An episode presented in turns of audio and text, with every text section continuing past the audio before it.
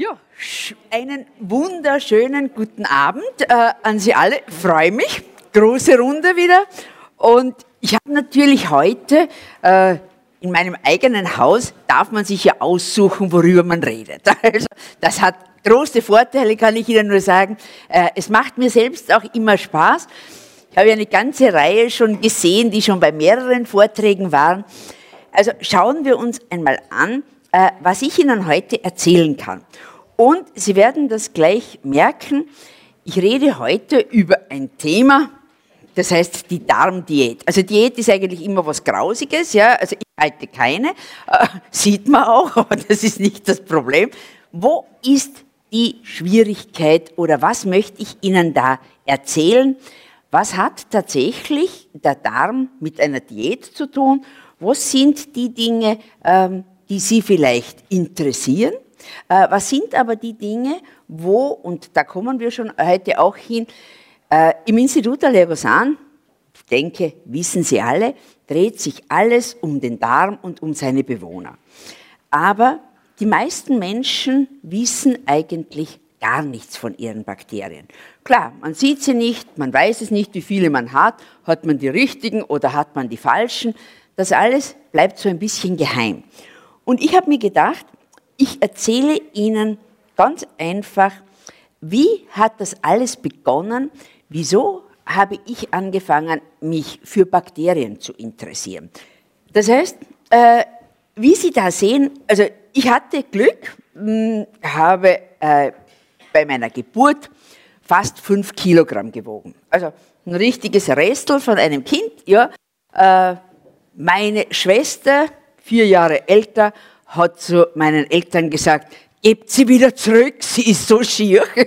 Also, äh, Gott sei Dank habe ich es damals noch nicht verstanden. Also es war nicht so dramatisch. Und wie das Leben halt so spielt, äh, ich habe mich, würde jetzt mal sagen, normal entwickelt und habe dann im Alter von drei Jahren eine ganz schwere Erkrankung bekommen und niemand wusste, was es ist.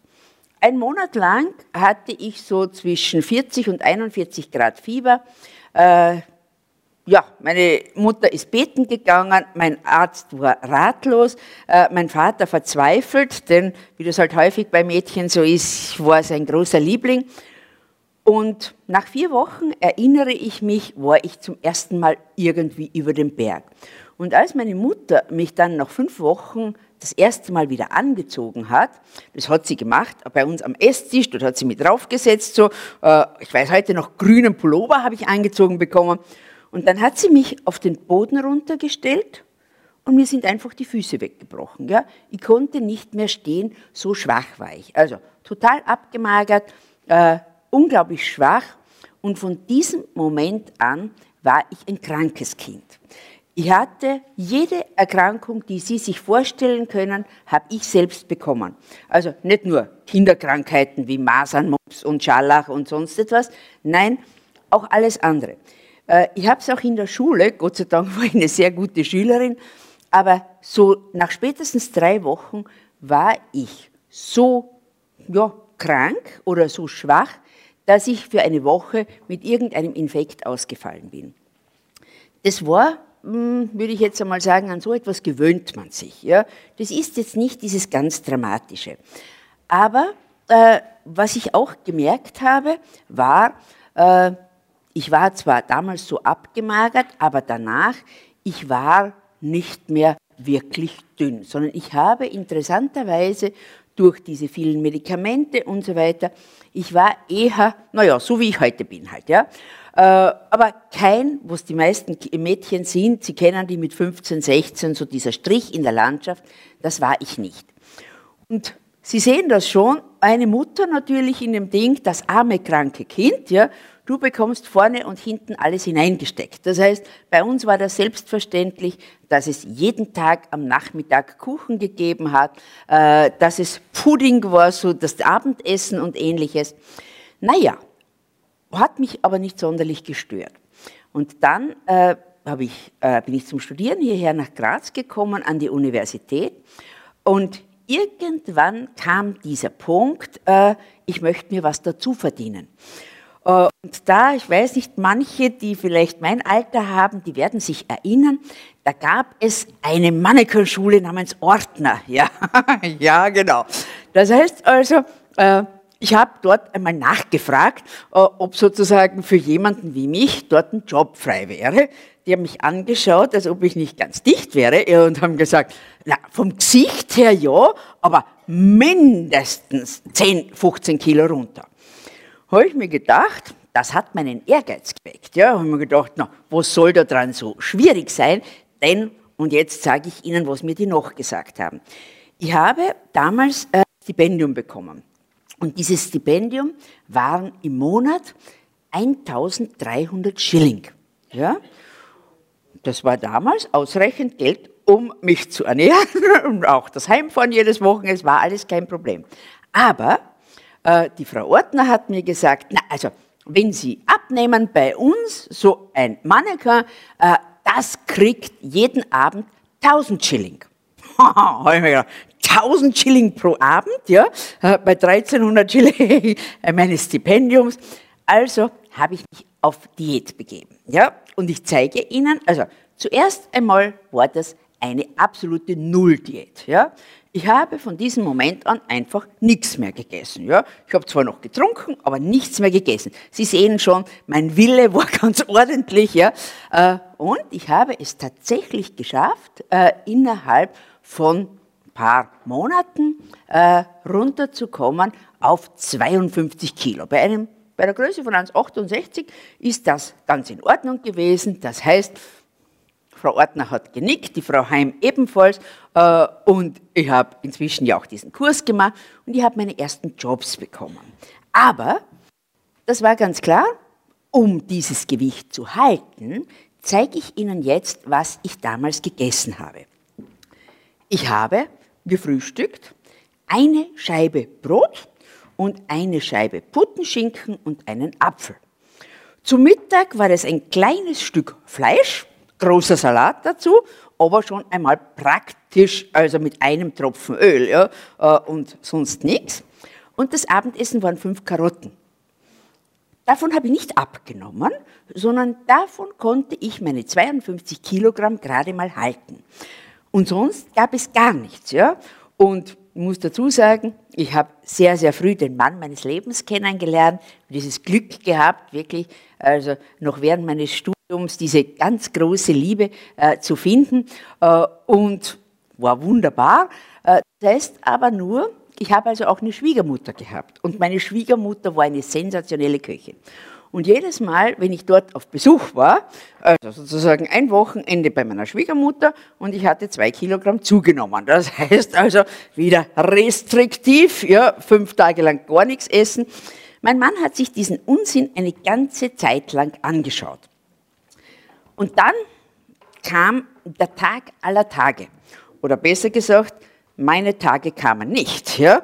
Das heißt also, es, äh, ich bin relativ kleinlaut zum Gynäkologen gegangen äh, und der hat mir strahlend verkündet, wunderbar, Sie sind schwanger. Ja, großartig, wunderbar.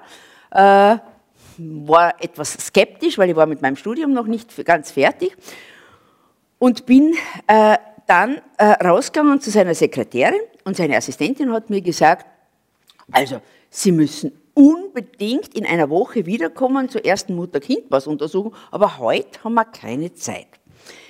Ich kam nach Hause, habe meinem Mann erzählt, was mir der Gynäkologe gesagt hat. Mein Mann hat mich hochgehoben und zweimal durch die Luft gewirbelt und sofort wieder abgestellt und gesagt, oh Gott, ja, du bist ja schwanger, ja, äh, dürfen wir nicht mehr in dieser Form machen.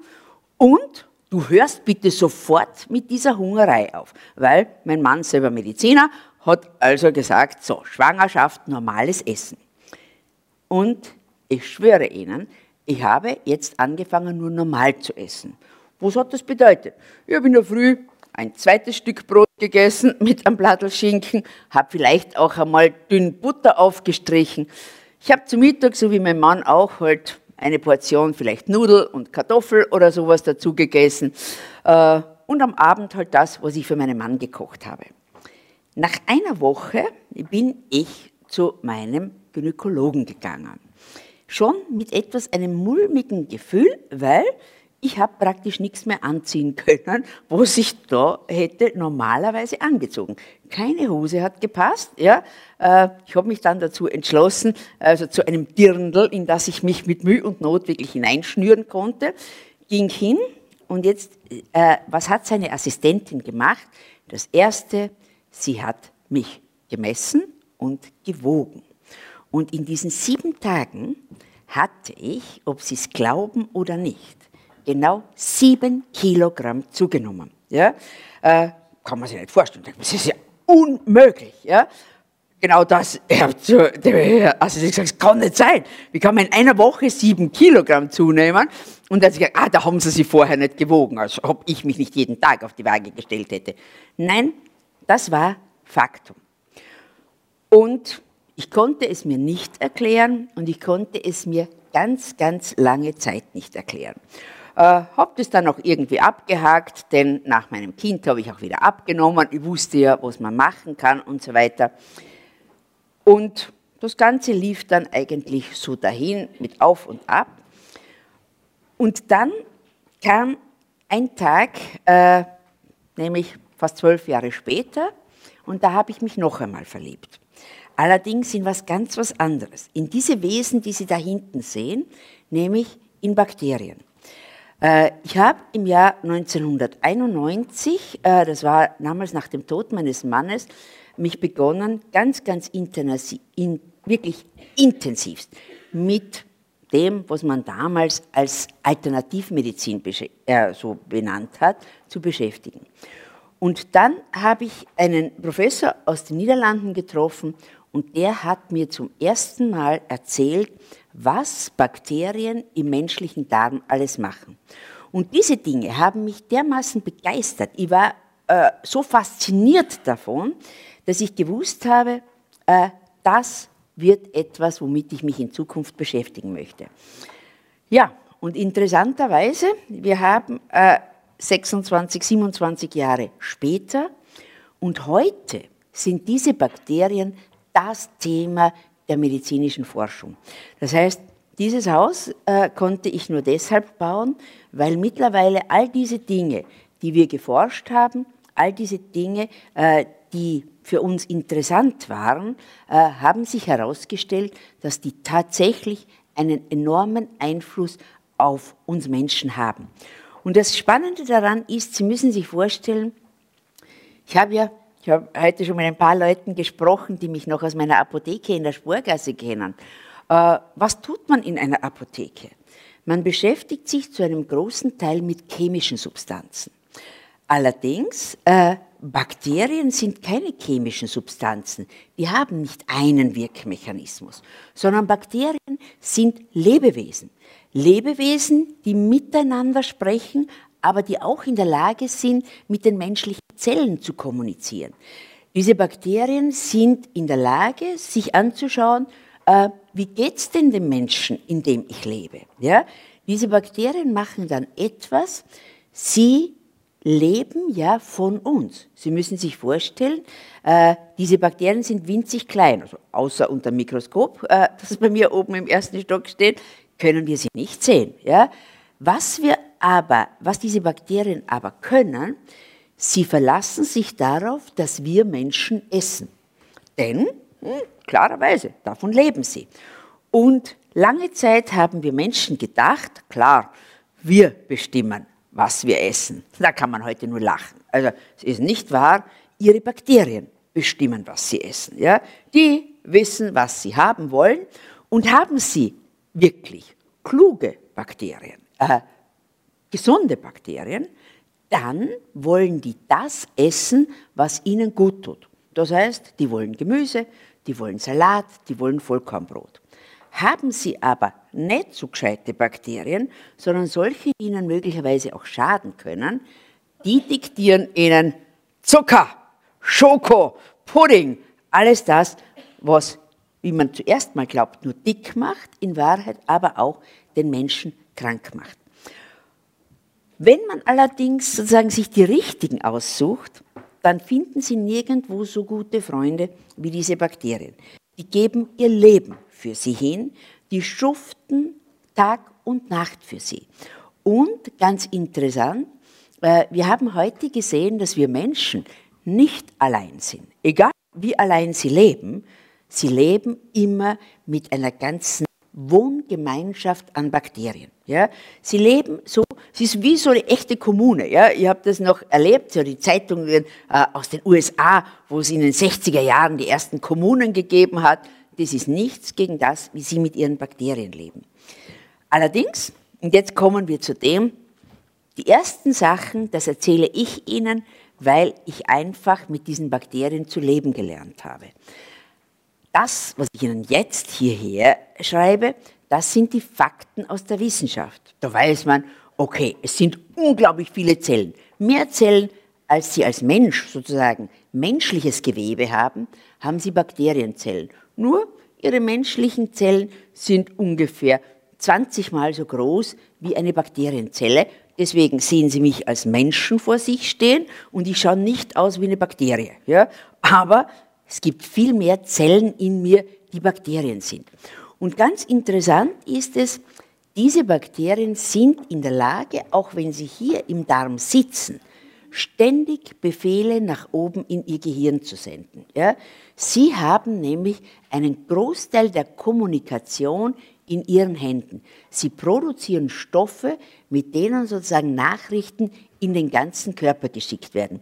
Und ich habe Ihnen da was hergestellt und der eine oder andere wird sich noch an den Otto Walkes erinnern. Ja? Und äh, können Sie sich erinnern, der hat, äh, es war ein ganz, ganz berühmter Sketch von ihm, wo er Darm an Hirn, ja, Darm an Hirn bitte melden, ja, und wo er tatsächlich eben schreibt, oder besser gesagt selbst das auf die Bühne gestellt hat, wo sozusagen die einzelnen Organe miteinander sprechen. Und er hat noch vom Darm gesprochen. In Wahrheit muss man heute sagen, es sind unsere Darmbakterien, ja, äh, die dann ans Hirn melden, bitte aufwachen und denken. Ja. Also, schauen wir uns aber jetzt einmal den Darm an. Ja. Von Bakterienbildern haben Sie genug gehabt. Fakten zum Darm habe ich Ihnen mitgebracht. Also, 400 Quadratmeter Oberfläche. Das heißt, wenn Sie jetzt diesen Raum hierher nehmen und den viermal nebeneinander stellen, dann ist das die Oberfläche Ihres Darms. Ja? Also eine unglaublich große Fläche. Äh, Haut haben Sie etwa zwei Quadratmeter, Darm 400 Quadratmeter. 80 Prozent unseres Stoffwechsels finden im Darm statt, interessanterweise im Dünndarm. 80 Prozent unserer Immunzellen lagern nur im Darm. Das heißt, in den Lymphknoten, in der Milz und so weiter, was man so alles kennt, das macht gerade mal 20 Prozent aus. Der Rest sitzt im Darm und steuert vom Darm aus, ob sie gesund sind oder ob sie krank werden. Und für mich eine der aller, allerwichtigsten Dinge ist, dass wir im Darm zumindest genauso viel aller Wahrscheinlichkeit nach, aber mehr Nervenzellen haben als es das Gehirn hat. Das heißt, fühlen, ja, denken, nicht umsonst redet man von Bauchgefühl. Ja? Äh, das ist tatsächlich, also die Menschen, die das kennen, äh, die haben das schon ganz gut gewusst. Und der Darm kann sehr viel. Also, ich würde jetzt mal sagen, solange es ihm gut geht, spüren Sie ihn gar nicht. Ja, wenn es Ihnen gut geht, ist der Darm absolut ruhig und für Sie nicht merkbar. Wenn es dem Darm nicht gut geht, dann macht er Ihnen Ärger. Und zwar anständigen Ärger. Sie kennen das sicherlich. Das sind dann zum Beispiel Blähungen, äh, Verstopfung, Bauchweh, alles Mögliche. Allerdings, das ist nicht das Einzige, was der Darm macht. Ja? Der Darm kann auch dick machen, unglücklich machen und krank machen. Und äh, dieses Foto fand ich natürlich ganz, ganz dramatisch. Da stand nämlich äh, drunter ein scheußlicher Spruch, äh, zu fett fürs Ballett. Ja? Also, äh, wie auch immer, ich zeige Ihnen jetzt einmal die Krankheiten, die entstehen, wenn jemand wirklich stark übergewichtig ist. Ich meine jetzt nicht die paar Kilo, die ich zu viel äh, auf den Knochen habe, sondern ich meine das, wenn Sie so, also wirklich dann so, die Liz Hurley möge es mir verzeihen mit ihrer Superfigur. Ich habe sie also nur ein wenig sozusagen aus der Form gehen lassen.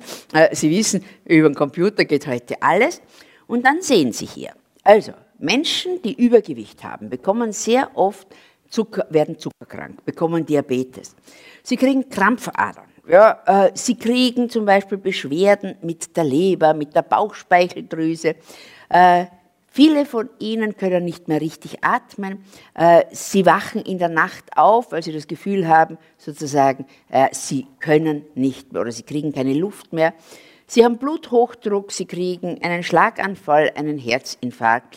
Die Gelenke werden gichtig, kriegen eine Arthrose. Warum das Ganze? Da fragt man sich ja natürlich, was ist hier der Punkt? Und ich hoffe, Ihnen heute auch was darüber erzählen zu können. Aber zuerst fragt man sich natürlich, wieso? Ja? Wieso werden manche Menschen dick und andere nie? Also ich habe zum Beispiel solche Schwiegereltern. Ja? Meine Schwiegermutter ist ständig auf Diät gewesen, heute nicht mehr, weil sie wird in wenigen Tagen 90, ja, also jetzt ist sie ja wurscht, aber früher war sie ununterbrochen auf Diät, ja, hat kaum mehr was gegessen. Ihr Mann hingegen hat alles gegessen, Kärntner, das heißt äh, Kärntner Speck und Kletzennudel und was es da alles gibt und war wie ein Beistrich. Ja. Das heißt, klar kannst du dann sagen, na gut, die zwei kommen aus unterschiedlichen Familien. Ja, ist familiär bedingt. Fehlernährung. Also das war bei denen sicher nicht der Fall, ja, weil das wenige, was meine äh, Schwiegermutter gegessen hat, war in Ordnung. Bewegungsmangel, äh, hormonelle Erkrankungen, Medikamente zum Beispiel, also Beta-Blocker für den Bluthochdruck, äh, Antidepressiva. Im Alter wird man dick. Ja? So eine ganz typische Reaktion, wenn sozusagen äh, so ab dem 50. Lebensjahr, wenn der Stoffwechsel nachlässt, äh, legt man ganz anders Gewicht zu. Nach der Schwangerschaft gibt es Leute, die nie mehr ihr Gewicht kriegen. Ich habe eine Freundin mit drei Kindern. Ich habe sie also während des Studiums kennengelernt. Da wog sie 60 Kilo. Nach dem dritten Kind äh, wog sie 90 und die hat sie auch nie mehr losgekriegt. Ja? Also nach jedem Kind blieben 10 Kilo. 10 Kilo hat sie runtergehungert, die anderen blieben. Danke vielmals für die Aufmerksamkeit.